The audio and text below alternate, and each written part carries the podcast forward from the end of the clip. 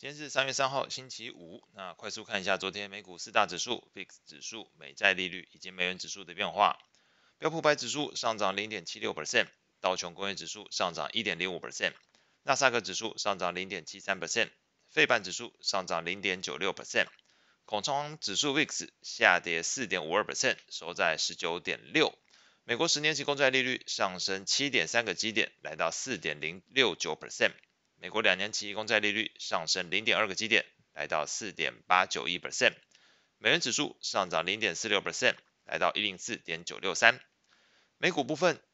昨天公布的经济数据仍然呈现出美国劳动市场吃紧的一个情况。那初领失业救济金人数下降到十九万人，低于市场预期的十九点五万人，以及前一期的十九点二万人。续领失业救济金人数比前一周又减少五千人，来到一百六十五点五万人，市场预期是一百六十六点九万人。整个劳动力市场吃紧，是强化了市场对美国联准会的一个升息预期。十年跟三十年期公债利率都重新站回了四 percent 之上。美股早盘在这个背景之下呢，也是呈现了开低之后横盘整理的一个状态。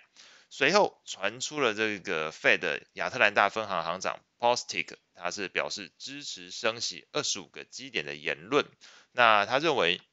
高利率对于经济的影响需要时间来发酵，倾向于以比较慢的步伐进行升息。此外呢，他也认为 Fed 可能已经接近到停止升息的时间点，因为目前的利率水准已经来到了四点五 percent 到四点七五 percent，这所谓的具有限制性水准的一个幅度。那他预测 Fed 可能在今年夏季中后期暂停升息。那这一番言论使得美债利率跟美元的涨势是有所拉回，因为先前市场才看到整个劳动市场火热，那这个利率跟美元都往上拉的一个情况呢，在这一番谈话。费的官员谈话之后就拉回，美股四大指数走阳，那中场来看全部上涨超过零点七 percent。从类股的角度来说，昨天表现最好的三个类股是公用事业、必需消费还有房地产。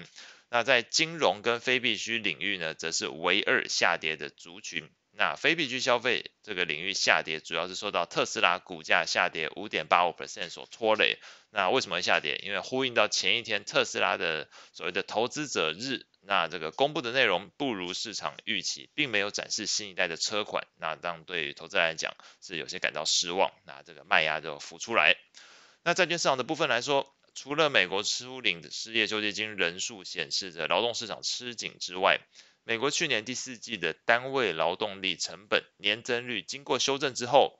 从这个先前大概一点一 percent 上调到三点二 percent，那市场是预期。应该在一点六 percent 啊等于是翻了一个倍。那同样使得美国公债利率是走扬。那直到随后的 Fed 官员谈话之后，表示啊支持升息一码二十五个基点之后，美债利率才稍微有些拉回。我刚刚前面提过，基本上在中长来看，美债利率昨天还是呈现一个上涨的情况，只是说这个长力上的比这个短力更快。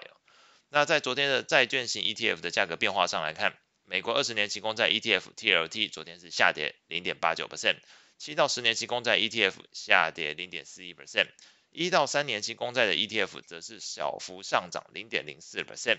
美国的投资等级债券 ETF LQD 上涨零点零九 percent，非投资等级债券的 ETF HYG 上涨零点一二 percent。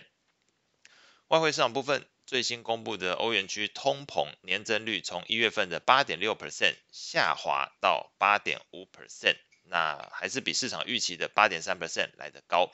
核心通膨的年增率五点六 percent，同样是高于市场的预期值跟前一季的这个五点三 percent 一个水准。那 JP Morgan 摩根大通是因此上调了对于欧洲的央行利率高点的一个预估，那是最近一周两次，一周之内连续第二次的上调。目前预计这个 ECB 也就是欧洲央行今年六月份会升息来到三点七五 percent，那前一周是预估三点五 percent，表示上调了一码。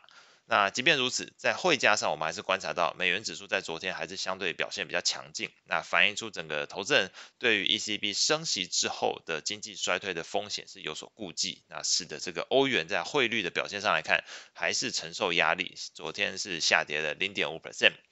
在汇率型 ETF 的价格变化上，美元指数 ETF UUP 昨天是上涨了零点五三 percent，欧元的 ETF 下跌零点六 percent，英镑 ETF 下跌零点五五 percent。日元 ETF 下跌零点三五 percent，